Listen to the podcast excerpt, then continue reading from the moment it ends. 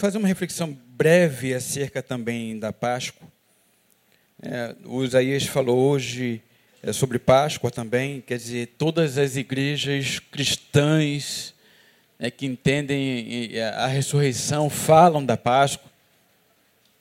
E a Páscoa geralmente ela aponta e tem que ser assim para é, a Páscoa maior, para o Cordeiro de Deus.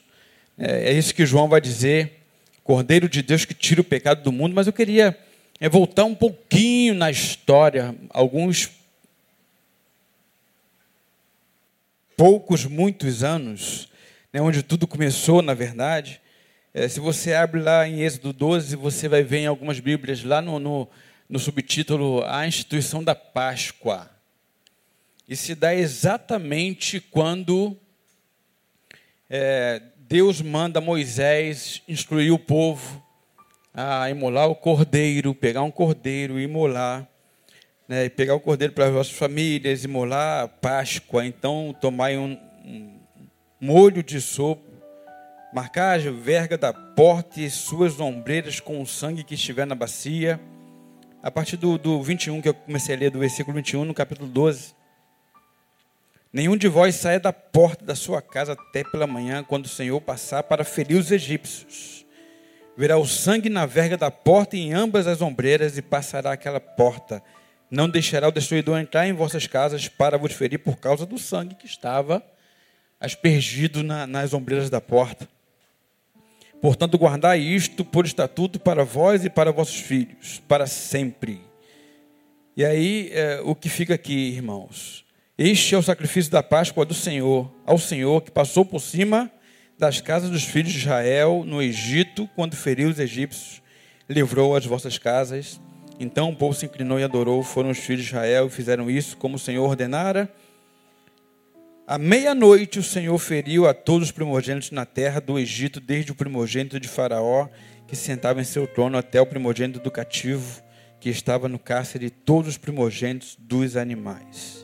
E aí Faraó se levanta à noite e vê toda aquela é, coisa que tinha acontecido, aquele terror. A noite deve ter sido uma noite de, de terror mesmo aqui nesse texto fala da saída da instituição da Páscoa, da passagem.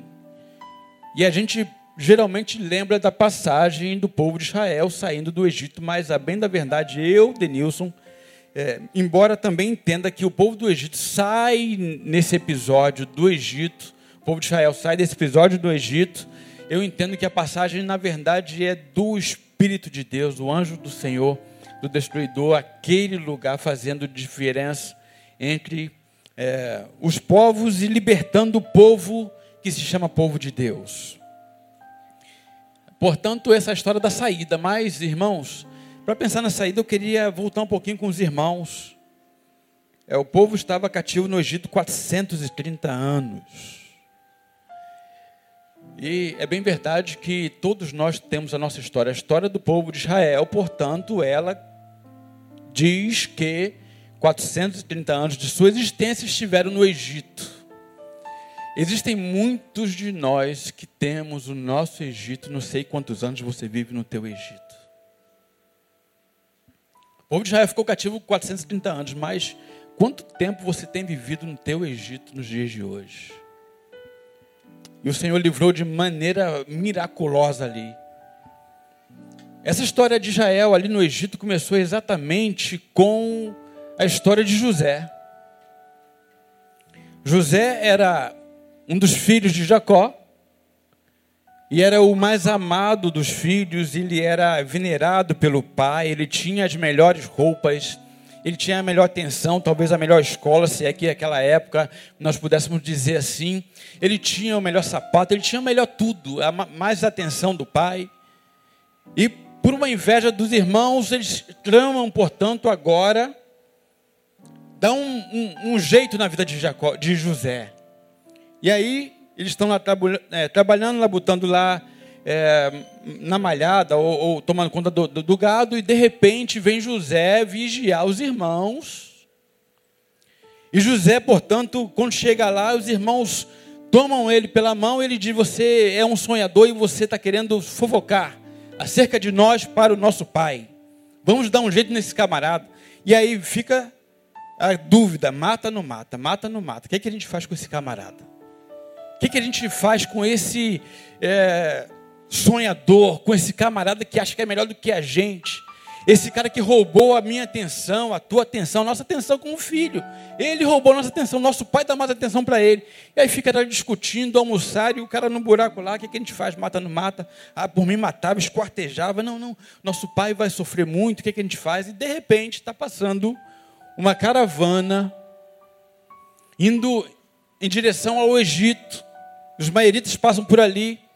E aí os irmãos têm a ideia: vamos fazer o seguinte Vamos vender o nosso irmão, a gente tira a túnica dele, suja com o sangue de um animal morto, a gente mata o animal, suja o sangue e diz que ele foi devorado por uma fera.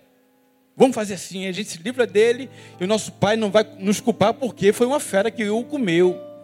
Venderam José para o Egito, portanto. E aí José começou. No Egito, é, inclusive está dando até o seriado agora, né? aquilo que a gente vê, é, a, o visual ajuda muito na, na, questão didática, de aprendizado. Né? E, e, existe uma TV que está passando agora o seriado de José. E aí, é, o que acontece é que José, portanto, é levado agora como escravo para o Egito. E aí fica lá como escravo um tempo, e de repente é, Potifar gosta dele, pelo serviço dele, e ele vai começa então a construir a sua própria história. E ele agora toma conta da casa de Putifar. Putifar, e nas suas caravanas aí, tendo que, que olhar né, o espaço que ele governava, que ele tomava conta, ele deixa a casa dele à disposição de José, ele é, confia em José, José é um homem de confiança, um homem que, que mostrou ser, é, ter o caráter libado, ele confia em José e a mulher olha para José e gosta da, da, do cara. O cara deve ser belo, bonito.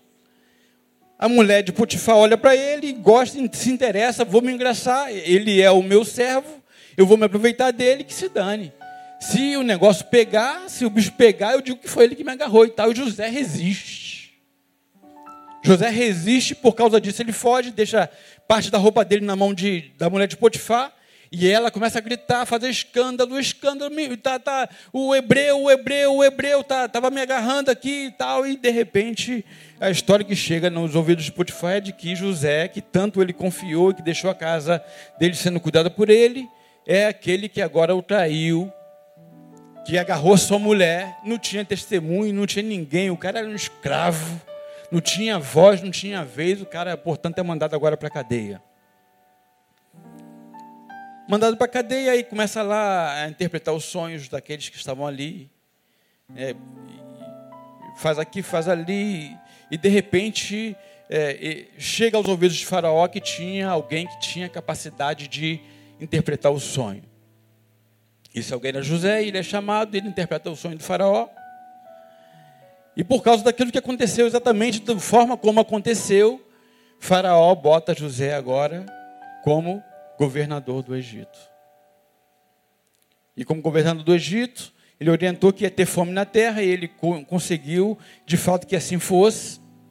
Ele, como governador, fala: vamos trabalhar bastante porque o negócio é bom, está dando fruto, tem muitos gados, a gente vai aproveitar, vai estocar aquilo que a gente precisa. Fizeram dessa forma e quando chegou os sete anos de, de, de escassez, o, o, é, o Egito, portanto, estava abastecido suficientemente para, ao menos naquela, naquela redondeza, alimentar toda a terra. E de repente, é, chega a fome também lá onde Jacó está com seus filhos. E Jacó sabe que no Egito tem comida, e vamos lá, vamos lá, e vamos, vamos. E, e foram, e aí é, e chegam lá, o, José identifica os irmãos, José começa então a indagar pelo pai, pelos irmãos, pelo filho mais novo e tal, e até que se descobrem que agora eles é, é, sabem que José não tinha morrido, José estava ali agora como governador. José era o camarada, era o cara que mandava no pedaço. Abaixo de Faraó, José. E aí, irmãos, depois disso, José, de, viveu 130 anos, José morre, e após a morte de José, o povo de, de, de Israel, quando chegou lá, descobriram que era filho de José, de, de é, Jacó era pai de José, pai do governador, foi com os filhos, foi com o povo de Israel para o Egito. Quando chega no Egito, escolhe a melhor terra, essa terra aqui é boa para quem cuida de gado, vocês vão ficar nessa terra que é a terra de Gozen. Chegaram na terra de Gozen, se estabeleceram na terra de Gozen, viveram ali é, com toda a sorte de bênçãos que pudesse ter, porque o governador, afinal de contas, era aquele cara que mandava e que era o apadrinhado, né? o cara que, que fazia as coisas acontecerem em favor do povo de Israel. José morre. José morre, e aí, depois da morte de José, levanta-se um faraó que não conhecia a história de José, que não conhecia nada acerca do povo de Israel, e ele vê o povo crescendo grandemente. E aí ele fala o seguinte: olha, vira para os egípcios, esses camaradas estão crescendo demais. E é bem possível que no momento de guerra a gente não tenha capacidade de segurá-los, não tenha capacidade de controlá-los. O que a gente vai fazer? Vamos, portanto, infringir a eles mais trabalho, mais pesado. Vamos colocar é, toda a obra é, manual para fazer, cuidar do gado, amassar barro para construção. Vamos colocar esses camaradas para fazer. E aí assim foi. A partir dali, cada tempo que passava, o povo de Israel ia ficando cada vez mais aprisionados como escravos.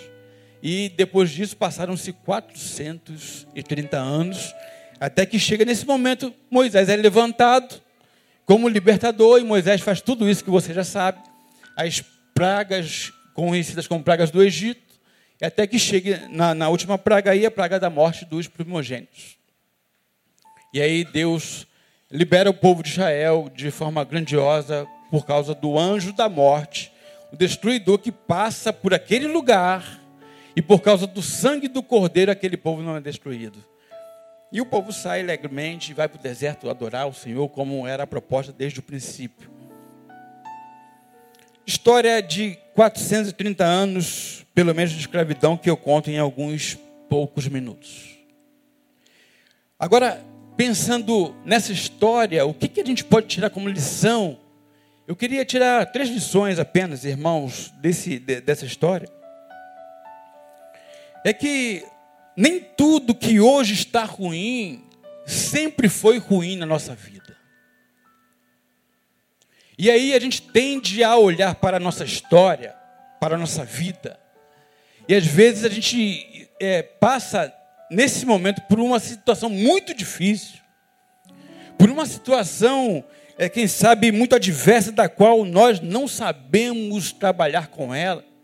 E a gente começa a, a falar mal de Deus, mal da vida, mal da situação, vida cruel, ó vida, ó céus, ó Deus que não me vê. Mas essas nuances da vida, essas variáveis da vida fazem parte da vida de qualquer ser humano, irmãos. Perceba que na vida de José mesmo, que ele era o favorito do pai, era o preferido do pai, o filho cuidado, amado, que tinha as melhores coisas do pai, é aquele que por causa da inveja dos irmãos vai parar no Egito como escravo. O cara estava no topo e de repente, do nada, o cara cai numa desgraça. Está escravo agora. E aí, quando ele estava no topo lá, era, era o, o, o, maioral do irmão, né, mandava e acontecia, falava para o pai tudo o que queria.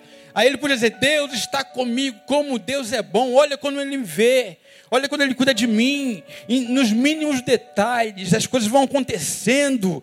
Né? A gente vai achando que tudo acontece só em nosso favor, porque afinal de contas, hoje eu consigo ver a mão de Deus na minha vida. Mas, daqui a pouco tudo se desmorona. Daqui a pouco José, que era aquele cara cuidadinho do pai, o bebelô do pai, né, que, que, que papai passava uh, açúcar nele, que não tinha talco. É um cara que está agora preso, irmão. Vendido para o Egito como escravo. E aí, é bem possível que talvez em algum momento José tenha pensado em sequer, talvez, Poxa, Deus foi mal comigo agora. Afinal de contas, eu estava tão bem na casa de papai. Tinha tudo a meu dispor. Roupa passada, comida pronta na hora que eu queria, quentinha, o sabor que eu queria, o prato que eu queria, tudo bonitinho, agora eu estou aqui como escravo, comendo o resto, comendo, quem sabe, quase que lavagem. Não é possível como as coisas aconteceram assim, como virou a vida. E aí eu já ouvi de certa, é, certa vez alguém dizer que a vida é uma roda gigante, irmãos.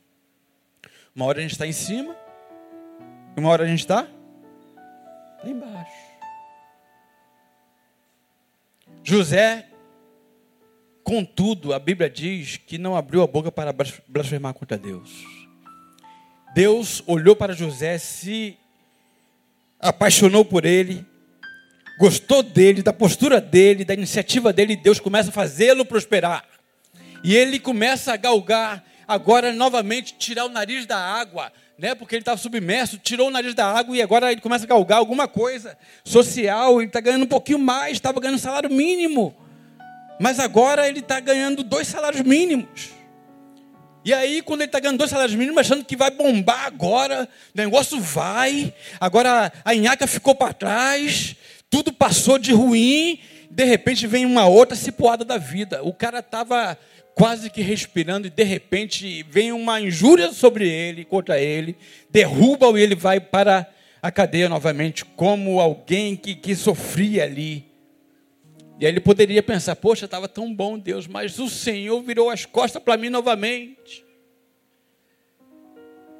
Mas não, irmãos, o que acontece na história de José, portanto, para mim e para você, é que ela, a nossa vida, a nossa história não pode ser pensada tão somente quando as coisas e circunstâncias atuais parecem serem definitivas na nossa vida. A gente não pode achar que Deus esqueceu de nós, virou as costas para nós, porque simplesmente nada do que eu pensei, planejei fazer está dando certo. Deus olha para o teu coração, para o teu potencial, e é bem possível, talvez, que em função do que você vive hoje de ruim, Deus está preparando algo grandioso para você no futuro. Está preparando você para o futuro. Está preparando você para, quem sabe, ser governador da sua própria vida. Porque por causa das circunstâncias você está perdendo a rédea da própria vida.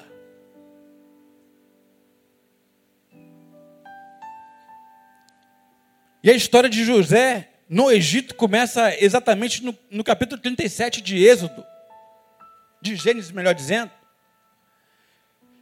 E quando chega no 45, irmãos, depois de tudo resolvido, depois dos irmãos o encontrarem, saberem que ele é governador, que ele superou todas as dificuldades da vida, que ele subiu degrau por degrau, chegou no topo da escada, e quando os filhos de Jacó, os seus irmãos chegam lá e, e começam então agora a bater papo, agora é, eles vão, ele vai se vingar de nós e nada disso. José olhou para ele e os amou novamente, viu como irmãos. E José diz uma coisa muito interessante. José diz o seguinte: Deus me enviou adiante de vós. Deus, portanto, foi quem levou o povo de Israel para o Egito. Olha que coisa interessante. Deus levou o povo de Israel para o Egito. Porque existia fome e o lugar onde tinha abundância de comida, que eles pudessem se manterem vivos, era exatamente no Egito. Deus levou, por circunstâncias das mais variadas que muitas vezes nós não conseguimos entender, irmãos. Aliás, nem tudo na nossa vida, de forma adversa, nós vamos saber decodificar nós vamos saber entender, explicar exatamente. Existem coisas na nossa vida que não têm explicação, simplesmente. Simplesmente são. Mas quando chega lá, depois de muitos anos, José agora, no topo, no trono, diz: Deus me enviou adiante de vós. Porque ele sabia que na terra ia ter fome. Eles viveram em gozem ali, gozando da vida, gozando dos privilégios. José morre. E a morte de José, portanto, ela vai trazer uma outra questão para nós. É que a terra de Gozen é uma terra escolhida pelo próprio José para os filhos de Jacó, seu irmão. É uma terra que, quando tudo começa a pegar, depois de 430 anos, o povo de Israel chorando, pedindo livramento, pedindo socorro de Deus.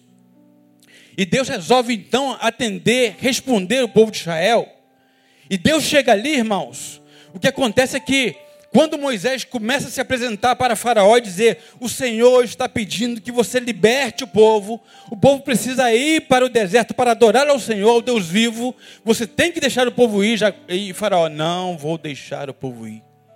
E aí vem a primeira praga, vem a segunda, vem a terceira, vem a quarta, vem a quinta, vem a sexta, vem a sétima, oitava, nona e décima. Só que quando chega na terceira praga, irmãos, a Bíblia fala claramente para nós, se você olhar aí, por exemplo, em Êxodo,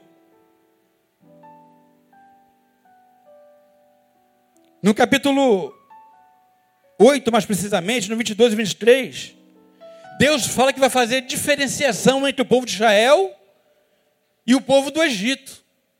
De modo que até a terceira praga, toda a praga era destinada a todo o povo que estava no Egito. Só que da terceira em diante, Deus diz: Vou fazer diferenciação. Portanto, daqui por diante as pragas não alcançarão o meu povo. Portanto, Gozen era um lugar privilegiado onde o povo de Israel sentava e começava a ver tudo acontecendo. Gozen, portanto, vou chamar de zona de conforto. Eles ficavam, o povo de Israel ficava sentadinho lá e olhando as pragas acontecerem, arrebentarem o Egito, eles estavam aqui na zona de conforto. Porque afinal de contas nós somos um povo eleito e as pragas não nos alcançarão.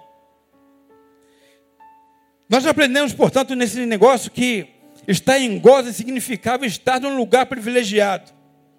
Agora, muitas vezes na nossa vida nós construímos gozem. Nós construímos o lugar da zona de conforto da nossa vida. Nós estagnamos nesse lugar de zona de conforto, porque afinal de contas nós já estamos absolutamente acomodados, acostumados sabemos exatamente como acontece, quando acontece, e se o bicho pegar, eu sei para onde eu vou correr. Se o bicho pegar na minha vida, eu sei exatamente o que eu vou fazer. E muitas vezes nós não queremos sair da nossa zona de conforto. O que eu aprendo, portanto, nesse episódio aqui, é que a zona de conforto parece ser o porto seguro ideal e não é. Perceba que quando chega na última praga, irmãos, mesmo Goza está sendo guardada pelo Senhor nas pragas anteriores. Quando chega na última praga, não adianta estar na zona de conforto. Onde é Gozem para a sua vida? Como você identifica na sua vida aquilo que você pode chamar de Gozem? Aquele lugar que você acha que Deus colocou você aí e que você não tem que sair, não pode sair, não deve sair, porque afinal de contas, o Senhor te colocou neste lugar. O tempo todo nós percebemos, irmãos, que a vida nos empurra. A vida exige de nós atitudes. A vida exige de nós um passo à frente. E muitas vezes goza e nos estagna, paralisa-nos. Agora perceba que quando chega na, na décima praga, é justamente onde a ordem do próprio Deus para Moisés e de Moisés para o povo é: vocês vão ter que, a despeito de estarem em Gozem, imolar um cordeiro. Vão sacrificar um cordeiro e o sangue do cordeiro vocês vão passar nos umbrais. Essa vai ser a marca necessária para que o destruidor, quando passar a meia-noite, não destrua também você. Gozem, em algum momento da nossa vida, não será suficiente para nos livrar da destruição da vida. Conseguiram entender isso? O que Deus está querendo fazer com o povo de Israel, na verdade, é tirar. Deus levou o povo para o Egito. E agora Deus quer tirar do Egito. Porque existe tempo de entrar e tempo de sair, meu irmão. Existem momentos da nossa vida que a gente tem que saber fazer a nossa decisão. Nós temos que fazer a nossa escolha. Deus levou o povo para o Egito, disse José: O Senhor me enviou adiante de vós. E agora, Moisés diz: Deixe o meu povo sair. O Senhor quer que o povo saia e vá sacrificar a ele no deserto. Só que o povo estava estagnado em Gozem. E aí, quando o sangue é espargido nos umbrais da porta, a ordem era: quando você passar o sangue, não saia para fora. Porque mesmo sendo povo de Israel, mesmo estando em Gozem, isso não seria suficiente para que não fosse morto o primogênito do povo de Israel. Isso aponta, irmãos, e já é o terceiro apontamento que eu estou fazendo, que na nossa vida,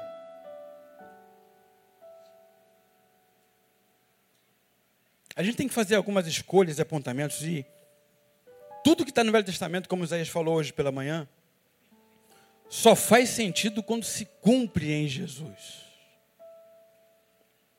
Se a gente pega o Velho Testamento e a gente tenta aplicar o Velho Testamento pura e simplesmente pela letra, nós vamos nos perder. Porque o povo de Israel foi liberto do Egito. Mas perceba que o próprio povo, o mesmo povo que foi liberto do Egito e foi li eh, liberto da morte do primogênito naquele momento do sangue, perceba que esse mesmo povo que saiu cantando, louvando e adorando a Deus, foi o mesmo povo que foi ficando pelo caminho no deserto.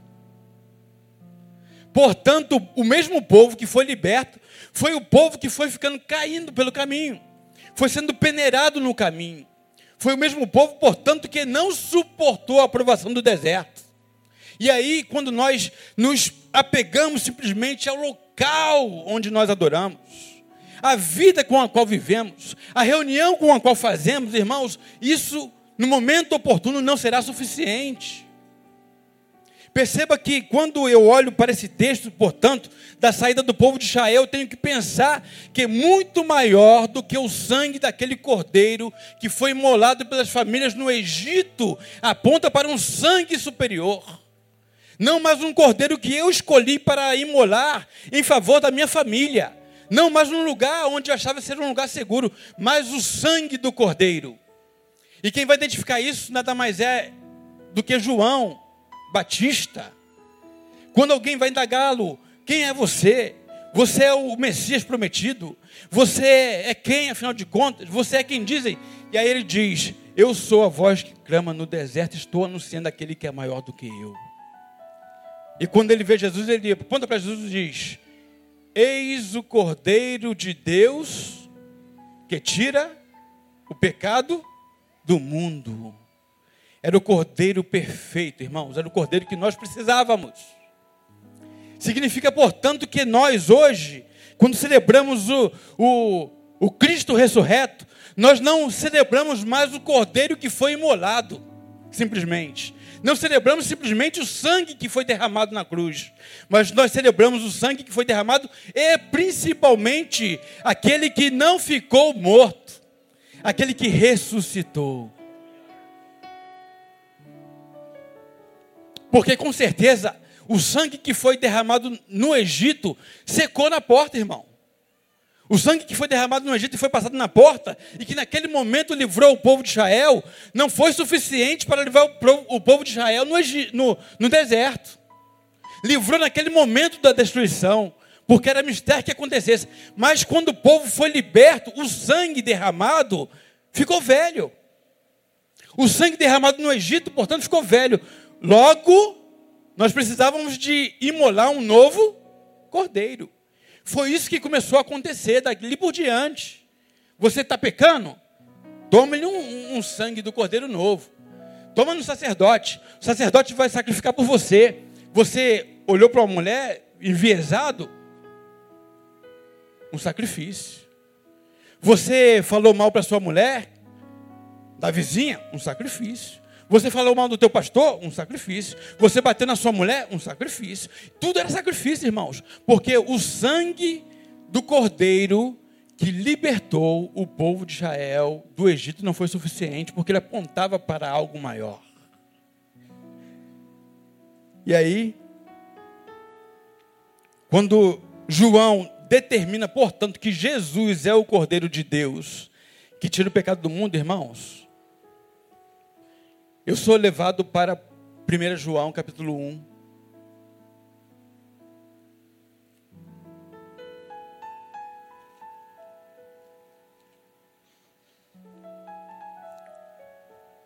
Do versículo 7 ao versículo 9.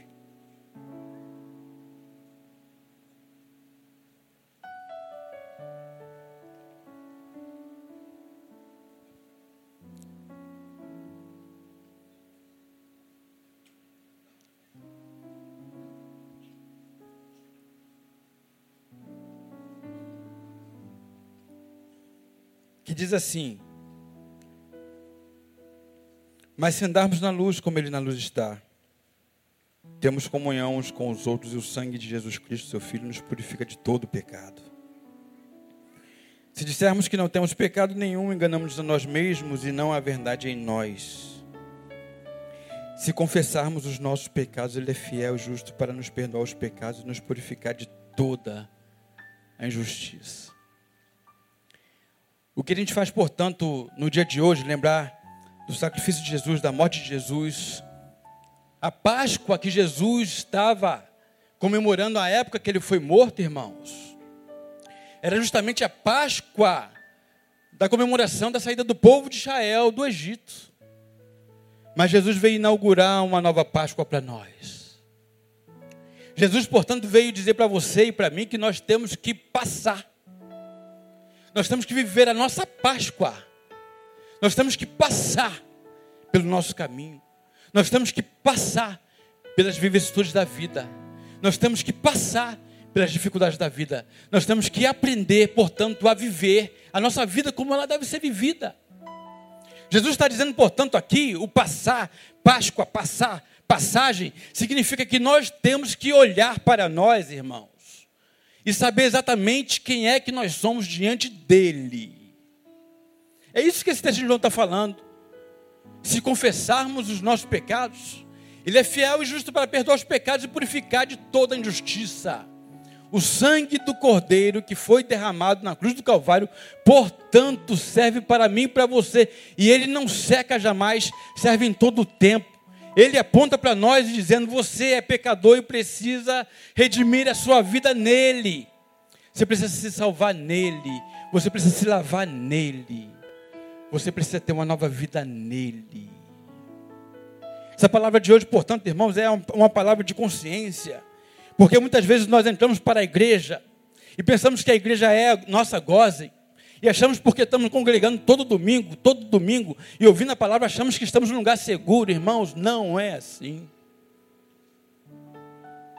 Estamos todo domingo na igreja, na igreja, na igreja, e a gente às vezes esquece de fazer a leitura da nossa própria vida, existência, da nossa alma, do nosso coração.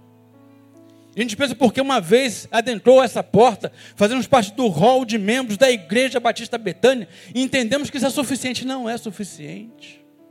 O reconhecimento de que o sangue dele tão somente me faz uma nova criatura, tem que estar vivo o tempo todo na minha consciência. E é isso que eu tenho que lembrar todo dia, porque isso é o modo de vida daqui por diante. Se andarmos na luz como ele na luz está, precisamos que a nossa consciência seja iluminada pelo Espírito de Deus. E a comunhão que nós vamos viver é justamente porque quando eu olho para ele, o meu irmão, eu percebo que ele é exatamente, na característica dele, igual a mim, e que eu não sou melhor do que ele. E aí, quando eu olho para ele, eu olho com misericórdia, porque o sangue do Cordeiro me lavou, e eu tenho a plena consciência de quem eu era antes do sangue do Cordeiro. É bem possível, talvez, que você seja membro da igreja há 30 anos, mas é bem possível que você sequer uma vez se lavou no sangue do Cordeiro. É bem possível, quem sabe, talvez hoje você esteja se baseando tão somente em gozem na sua vida. Mas é bem possível que você ainda não entendeu que gozem é um estágio, não é o ponto final. O sangue do Cordeiro é quem vai purificar você e te dar vida eterna. Nele nós temos vida eterna. O sangue, a cruz nos chamou, irmãos. O sangue nos atraiu. E quando a gente olha para isso, portanto, lá na Páscoa, lá no Êxodo, eu tenho que olhar hoje a minha vida. Eu era outrora escravo da minha própria existência.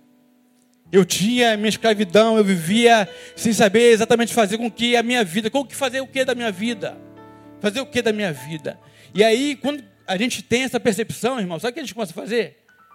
Jogar a responsabilidade da nossa vida para o nosso líder espiritual. A gente pede para que o nosso líder ore por nós, para que ele faça por nós, para que ele estude por nós. Ele se torna dependente do líder. Quando na verdade essa palavra vai dizer que ele é aquele que derramou o sangue do Cordeiro, que deu vida e vida em abundância, irmãos. Portanto, que você possa ter a consciência do que a gente está comemorando hoje: Páscoa, morte, ressurreição. E uma vez por todas ele fez, uma vez por todas ele derramou, uma vez por todas ele morreu por mim e por você e nos ama. Para que a gente possa viver agora não somente em Gozem, mas que a gente possa ser apontado para o alto, para a eternidade, sabendo que não é aqui o nosso lugar de descanso. Quem espera em Cristo nessa vida é dos homens o mais miserável. Que Deus possa nos abençoar grandemente. Que a gente possa ter consciência de quem é Jesus em nós e de que nós somos em Jesus. Que a gente possa ter consciência de que é, do que é nossa reunião, o apontamento que ela faz. Olhando para esse lado, olhando para o consumador da fé, olhando para Jesus, nós vamos ter vida abundante, irmãos. Que nós possamos descansar nele. Em nome de Jesus, amém? Nós vamos louvar Deus nesse momento. Quebrantado o coração, nós vamos cantar para a gente ir embora.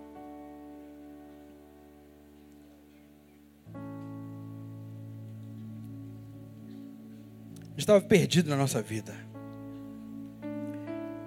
Mas nós fomos reconciliados. Lá no Egito, houve uma libertação.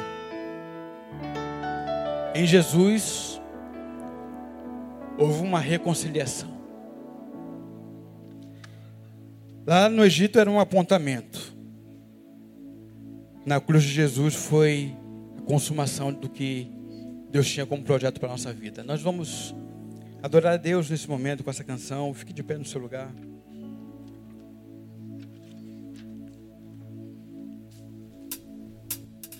Faça dessa canção a oração agora. Olhando para você, entendendo a sua postura em Gozen, sabendo que Gozen é passageiro, mas entendendo que Deus tem para você é muito maior do que isso. Não olha para a sua circunstância. Quando está ruim, Deus não é ruim. Quando está bom, Deus não é bom. Deus não tem sombra de variação. Deus é Deus, Ele ama você. E as circunstâncias diversas querem te preparar para algo maior. Entenda isso, em nome de Jesus. Vamos louvar a Deus.